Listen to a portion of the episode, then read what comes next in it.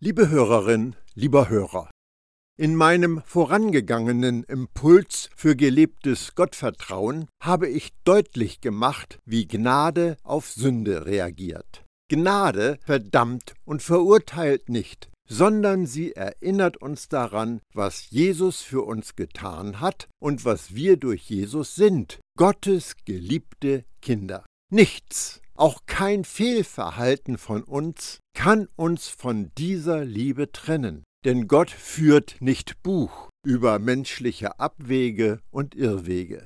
Jesus hat alle Sünde aller Menschen am Kreuz auf sich genommen, sie gesühnt und endgültig beiseite geschafft.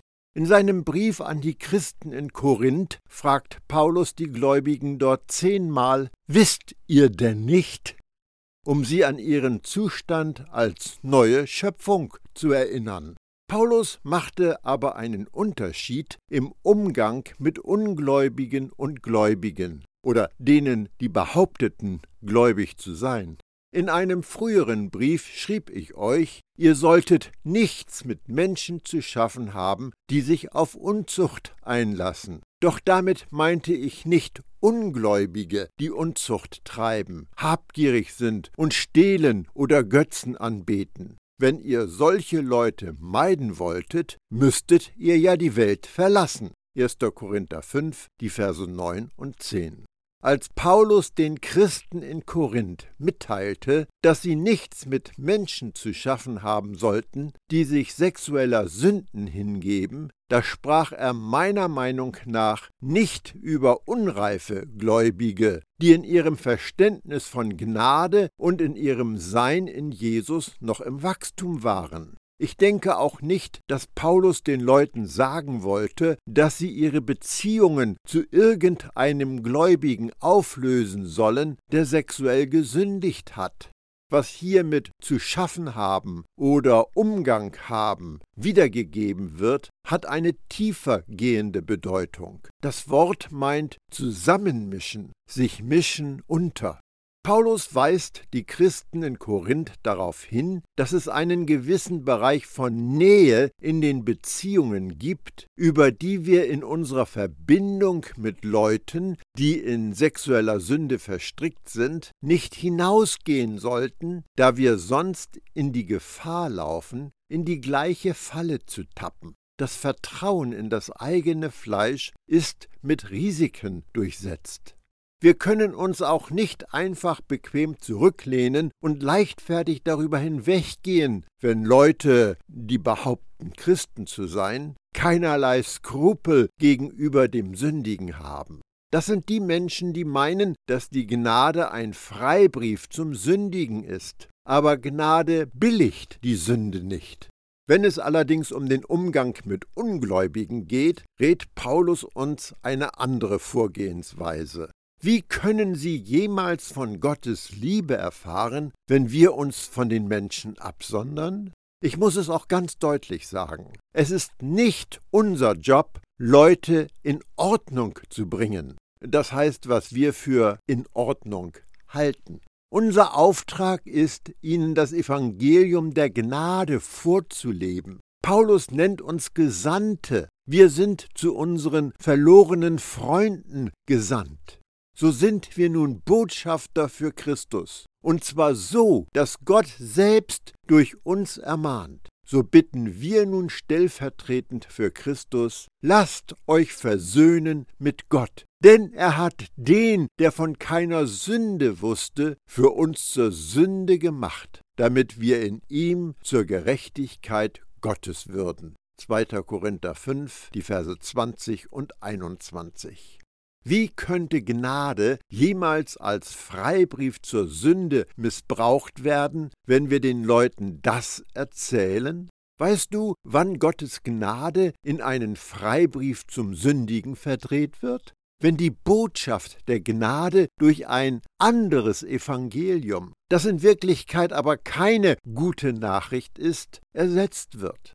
Judas hat das schon zu seiner Zeit erleben müssen. Er überliefert uns, Denn es ist so, einige Leute haben sich bei uns eingeschlichen, über die schon in der Vergangenheit im Voraus geschrieben wurde, dass sie unter dieses Gericht fallen werden. Sie haben keine Ehrfurcht vor Gott und missdeuten die Gnade Gottes, die uns gilt, als Freibrief zu einem zügellosen Leben. Dabei erkennen sie Jesus, den Messias, nicht als unseren einzigen Herrscher und Herrn an. Judas 1, Vers 4. Das Wort, das Judas hier gebraucht und mit Missdeuten übersetzt ist, wird auch mit Missbrauchen in etwas anderes verkehren wiedergegeben. Paulus benutzt das gleiche Wort in seinem Brief an die Christen in Galatien, wenn er schreibt, ich muss mich wundern, wie schnell ihr Gott den Rücken zukehrt. Galater 1, Vers 6.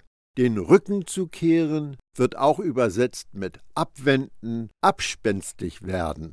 Das zugrunde liegende griechische Wort meint etwas an einen anderen Platz bringen. Etwas wird durch etwas ganz anderes ersetzt.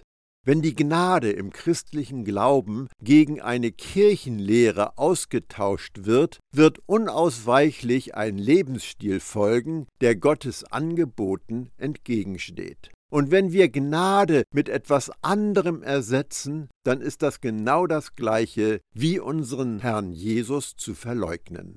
Es ist für unsere geistige und seelische Gesundheit sehr gut, wenn wir Freunde haben, die uns in unserem Gottvertrauen aufbauen und die uns daran erinnern, dass wir bei Gott Gerechte sind. Wir sind dazu geschaffen, in einer Glaubensgemeinschaft zueinander in Beziehung zu stehen. Gute Freunde motivieren andere zu guten Taten und einander zu lieben. Auch wenn das Ziel des Jesuszentrierten Lebens in der Ekklesia nicht ist, Leute dahin zu bringen, dass sie mit dem Sündigen aufhören, werden sie in einer Gemeinschaft, die auf dem Fundament des Evangeliums der Gnade gegründet ist, automatisch weniger sündigen. Es gibt christliche Gemeinden, in denen man der Überzeugung ist, dass Christen voreinander Rechenschaft für ihre Fehler ablegen sollen. Das wird angeblich die Leute vom Sündigen abhalten. Mir erscheint das eher wie geistliche Bewährungshelfer. Die Idee dahinter, wenn niemand auf uns aufpasst, dann ist nicht abzusehen, was wir alles tun könnten. Ein Grundsatz ist, es sollte zumindest eine Person in deinem Leben geben, die alles über dich weiß. Das funktioniert dann so. Wenn immer jemand versucht ist, noch einen Keks aus der Keksdose zu nehmen, wird ihm ihr bewusst, dass er sie, die Sünde, dem Rechenschaftspartner beichten muss. Die drohende Scham und Missbilligung würde die Kraft sein, die die Hand sicher hinter dem Rücken festhält, wenn die Versuchung kommt. Es sei denn, die Versuchung überwindet ihn, sie. Was passiert dann? Eine Zeit lang wird er das Nachgeben der Versuchung bekennen, aber in einer religiösen Konstellation, in der unsere Gerechtigkeit vor Gott nicht verstanden und nicht gelehrt wird, verheimlicht diese Person irgendwann die Sünde, weil sie sich nicht bloßgestellt fühlen will. Das führt letztendlich dahin, dass Christen hart daran arbeiten, den Eindruck zu hinterlassen, dass sie ein heiliges Leben führen. Aber damit verschwindet die Sünde nicht. Sie taucht nur ab in den Untergrund. In einer Umgebung dagegen, in der reine Gnade gelehrt und gelebt wird, spüren die Leute Sicherheit, um sich öffnen zu können. Gnade schafft eine Atmosphäre der Geborgenheit in der Gemeinschaft der Jesus-Nachfolger, in der es erlaubt ist, schwach zu sein. Es ist in Ordnung, versagt zu haben und die eigenen Kämpfe zuzugeben. Im Einflussbereich der Gnade fühlen sich die Leute nicht ihrer Würde entblößt, erniedrigt oder dem Tratsch ausgeliefert, wenn sie den Rat von Jakobus befolgen Deshalb sprecht eure Verfehlungen offen voreinander aus und betet einer für den anderen, damit ihr Heilung erfahrt. Die Fürbitte eines gerechten Menschen kann sehr viel bewirken. Jakobus 5, Vers 16. Diese Offenheit ermöglicht Freunden, die in der Gnade wandeln, andere, die mit Anfechtungen zu kämpfen haben, zu ermutigen und aufzubauen. Wenn sich Gottes Gnade offenbart, spricht der Heilige Geist durch Glaubende, um die Mitglaubenden daran zu erinnern, dass sie ihre Gerechtigkeit bei Gott nicht verloren haben. Sünde hat keine Macht über sie, denn sie stehen nicht unter dem Gesetz, sondern unter der Gnade. Sünde wird nicht in den Untergrund abtauchen, sondern durch Gnade überwunden, wenn der Glaubende sich zu seinem wahren Sein aufrichtet und Nein zur Sünde sagt. All das ist ein Nachweis für die von innen kommende Motivation aus Liebe durch den Heiligen Geist, anstelle der äußerlichen Antriebe der Angst, die von der Gesetzlichkeit kommen. Das Gesetz nutzte den äußerlichen Ansporn der Furcht und das diente einer Absicht. Das Gesetz ist durch Mose an natürliche, gefallene Menschen gegeben worden, deren Selbst durch das Fleisch bestimmt war, mit einer Seele, die Gottes Leben nicht in sich trug. Das Gesetz war ein äußerlicher Maßstab, der Vollkommenheit forderte und das eine Rechenschaftspflicht durch das aaronitische Priestertum einführte, mit Strafe und sogar den Tod. Die Vorgehensweise des Gesetzes war die Angst vor der Strafe. Als das Gesetz auf dem Berg Sinai gegeben wurde, sagte Mose zum Volk, Gott ist gekommen, um euch auf die Probe zu stellen. Die Furcht vor ihm soll über euch kommen, damit ihr nicht sündigt. 2. Mose 20, Vers 20. Paulus hält dagegen. Dabei muss man beachten, dass für einen Menschen, der gerecht lebt, das Gesetzbuch nicht geschrieben ist. 1. Timotheus 1, Vers 9. Das Gesetz, die äußerlichen Forderungen an das Fleisch nach Rechtschaffenheit, wurde nicht für gerechte Menschen gegeben. Es hat keine Bedeutung für jene, die von Jesus gerecht gesprochen worden sind, weil sie ihr Vertrauen in Jesus vollendetes Werk gesetzt haben und mit dem Heiligen Geist erfüllt worden sind. Heißt das nun, dass Sünde keine Konsequenzen nach sich zieht? Natürlich nicht. Sünde führt immer zu natürlichen Folgeerscheinungen.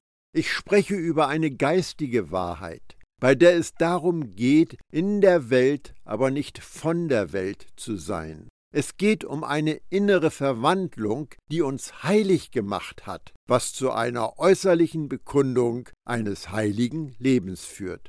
Gottes Gesetz, das durch Mose dem Volk gegeben worden ist, wurde am Kreuz vollkommen vollendet und durch etwas weit Besseres ersetzt. Gottes Heiliger Geist in uns. Liebe löst das Gesetz ab.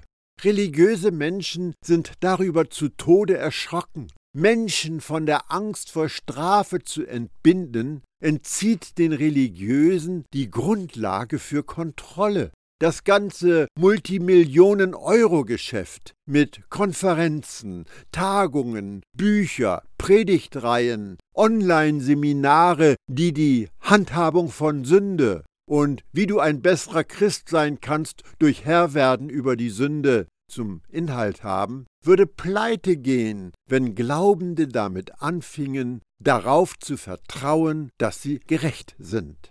Diejenigen, die die Gnade fürchten, lassen die uralten Alarmglocken schrillen. Wenn du die Furcht vor der Bestrafung wegnimmst, führt das zu mehr Sünde unter den Christen. Ja, wir sind aus Gnade gerettet, aber wir brauchen das Sicherheitsnetz der Wahrheit, ihre Art Gesetz zu sagen, um Gleichgewicht zu bewahren. Wir brauchen mehr von der Gottesfurcht. Dabei schrumpfen sie die Gottesfurcht auf Angst vor Bestrafung zusammen. Aber im neuen Bund gibt es keine Angst vor Bestrafung oder vor dem Gericht mehr. In der vollkommenen Liebe gibt es keine Furcht. Darum kann Johannes schreiben, auch darin ist die Liebe mit uns zum Ziel gekommen. Dem Tag des Gerichts können wir mit Zuversicht entgegensehen, Denn so wie Jesus mit dem Vater verbunden ist, leben auch wir in dieser Welt. In der Liebe gibt es keine Furcht, denn Gottes vollkommene Liebe vertreibt jede Angst. Wer noch Angst hat, rechnet mit Strafe. Bei ihm hat die Liebe ihr Ziel noch nicht erreicht. 1. Johannes 4, die Verse 17 und 18. Im neuen Bund der Gnade zeigt sich die Furcht des Herrn in Anbetung und Verehrung vom Vater und seinem Wort. Sein Wort ist Jesus. Sein Wort ist, dass er alle unsere Sünde beiseite geschafft und uns mit ihm verbunden hat. Sein Wort ist, fürchte dich nicht, ich bin bei dir. Komme zu mir, komme zuversichtlich zu meinem Thron der Gnade und Barmherzigkeit als mein innigst geliebtes Kind. Ich werde dich niemals verlassen. Ich bin dir nahe, du bist in mir und ich bin in dir. Wenn wir, die Gerechten, das Sicherheitsnetz des Gesetzes beibehalten, ist das für uns Sünde. Paulus beschreibt das so. Schuldig mache ich mich dann, wenn ich wieder aufrichte, was ich abgerissen habe. Galater 2, Vers 18. Als neues Geschöpf in Jesus mit dem Gesetz zu leben, kommt nicht aus dem Glauben. Darum ist es Sünde.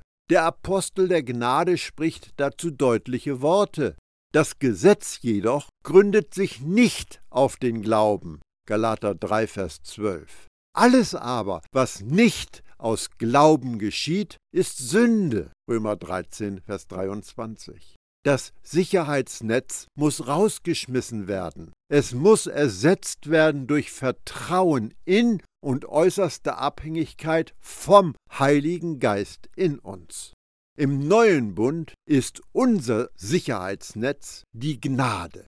Wenn unser Fleisch uns durch Sündigen enttäuscht, schauen wir auf zu dem Vater, und der flüstert uns zu, ich liebe dich, du bist mein geliebtes Kind, du bist heilig und für mich abgesondert. Lass mich dein Führer sein, um weise durch diese Situation hindurchzukommen. Dann erkennen wir die Lüge der Macht der Sünde, die in unserem Fleisch tätig ist, als das, was sie wirklich ist, und kehren um. Wir ändern unsere Denkweise, indem wir sie nach oben ausrichten, wo Jesus ist und wo wir in ihm verborgen sind. Dann wandeln wir in der Neuheit des Lebens und tragen Frucht für Gott.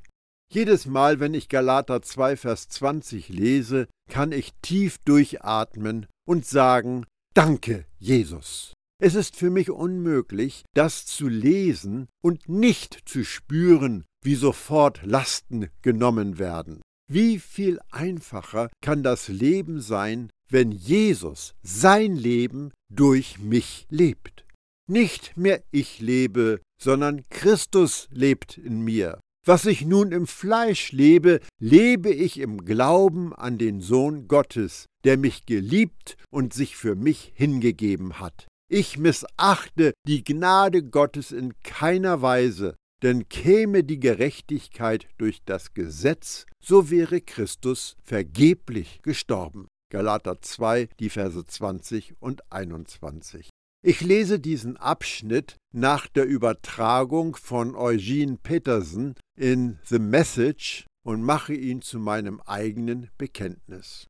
Was tatsächlich geschah, ist Folgendes. Ich versuchte Regeln einzuhalten und arbeitete mich kaputt, um Gott zu gefallen. Und es funktionierte nicht. Also hörte ich auf, ein Gesetzesmensch zu sein, damit ich Gottes Mann sein konnte. Das Leben von Jesus hat mir gezeigt, wie es geht und mich auch dazu befähigt, ich finde mich vollkommen wieder in ihm. Ich bin tatsächlich mit Jesus gekreuzigt worden. Mein Ich ist nicht länger die Mitte. Es ist nicht mehr wichtig, dass ich vor dir gerecht erscheine oder du eine gute Meinung von mir hast, denn ich bin nicht mehr getrieben, Gott zu beeindrucken. Jesus lebt in mir. Das Leben, das ihr mich leben seht, ist nicht meins, sondern es wird im Glauben an Gottes Sohn gelebt, der mich geliebt und sich für mich hingegeben hat. Zu dem alten Leben werde ich nicht zurückgehen. Ist es dir nicht klar, dass die Rückkehr zu dieser alten, regeltreuen, gefallsüchtigen Religion eine Preisgabe von allem Persönlichen und allen Freiheiten in meiner Beziehung zu Gott wäre? Ich weigere mich, das zu tun, Gottes Gnade zu verwerfen. Wenn eine lebendige Beziehung zu Gott durch das Einhalten von Regeln entstehen könnte, dann starb Jesus unnötigerweise. Galater 2, Verse 19 bis 21. Möge es nie der Fall sein, dass Jesus für jemand, der sich Christ nennt, vergeblich gestorben ist. Wenn wir dem Evangelium der Gnade vertrauen, erhöhen wir Jesus. Jede andere religiöse Botschaft weist auf Menschen, und ist eine menschengemachte, menschenzentrierte Religion. Es ist mein Wunsch, dass wir nie und nimmer Gottes Gnade wieder auf die Seite schieben. Die schärfste Rüge, die Paulus ausgesprochen hat, finden wir in seinem Brief an die Christen in der Provinz Galatien. Ihr Unverständigen, Törichten, seid ihr doch ohne Verstand, Unvernünftigen, Leute von Galatien. Wer hat euch behext? Ist euch Jesus Christus nicht vor Augen gestellt worden als gekreuzigter? Galater 3, Vers 1. Wenn wir heute einem Jesus-Nachfolger mit dem Gesetz kommen, dann dient das der Kontrolle und Steuerung, und das ist nichts weniger als Hexerei. Paulus war schockiert, dass die Christen in Galatien dem nachgegeben haben. Er flehte sie an, doch wieder zum wahren Evangelium zurückzukehren, das sie von ihm gehört hatten.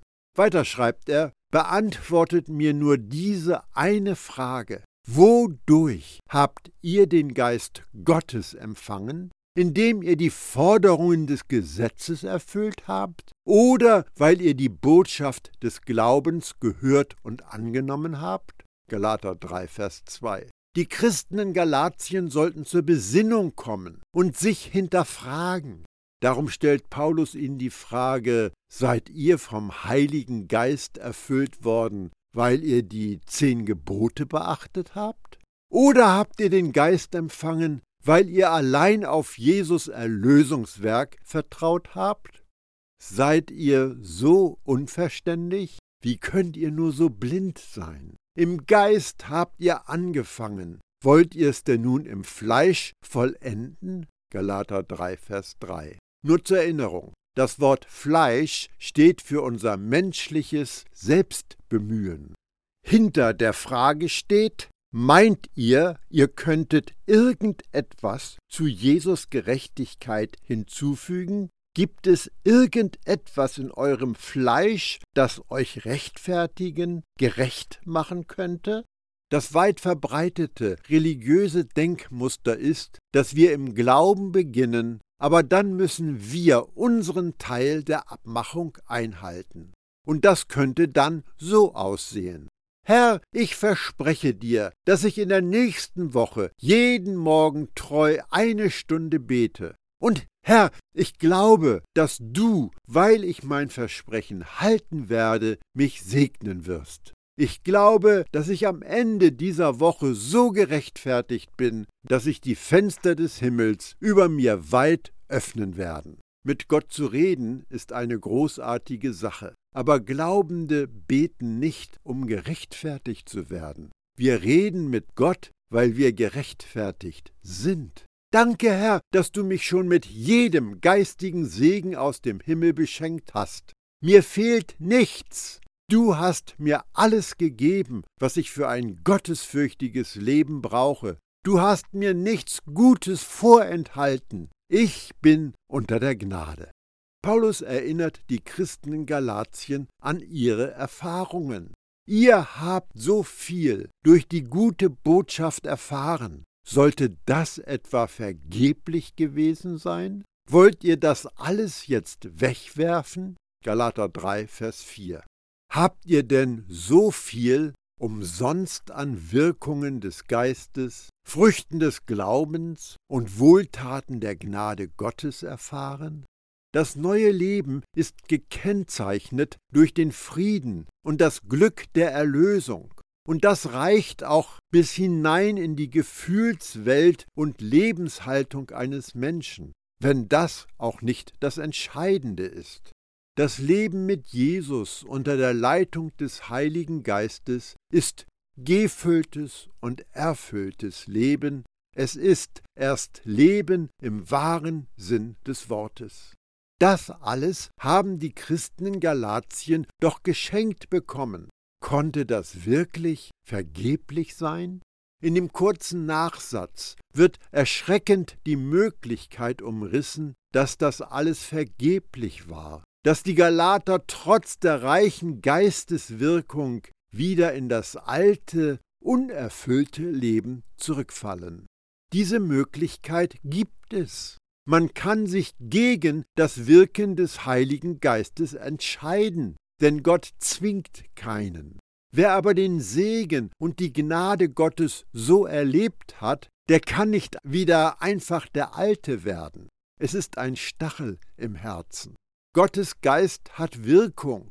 Und wo sich ein Mensch dann diesem Geist, den er erfahren hat, verschließt, da wird er verhärtet. Der, der sich der Botschaft des Evangeliums und Gottes Gnade widersetzt, spricht sich selbst sein Gerichtsurteil. Wissen wir das heute noch? Unter der Fülle des Segens durch Gottes Geist kann ein Mensch gerichtsreif werden, wenn er sich dem bewusst verschließt. Die klare und eindeutige Verkündigung des Evangeliums und die Wirkungen von Gottes Geist in einer Gemeinde erfordern unser Öffnen und unsere Hingabe. Sonst ist die Gnade Gottes an uns vergeblich, ja sogar gefährlich. Ich lade dich ein, dass du dich Jesus Gnade öffnest und dich im Glauben von ihm in Beschlag nehmen lässt, damit jene göttlichen Wirkungen nicht zur Stumpfheit oder gar zur Verstockung führen. Denn dann folgt statt einer Neubelebung das Gericht. Paulus geht aber offensichtlich davon aus, dass die Christen in Galatien seine Andeutung verstehen werden, ohne dass er ihnen an dieser Stelle Angst einjagen will. Das möchte ich auch nicht. Ich möchte dir Gottes Einladung weitergeben, dich mit seinem Geist füllen zu lassen. Mit Paulus rufe ich dir zu, als Gottes Mitarbeiter bitte ich dich mit allem Nachdruck, dich dieser wunderbaren Botschaft von Gottes Gnade nicht zu verweigern. Nach 2. Korinther 6, Vers 1.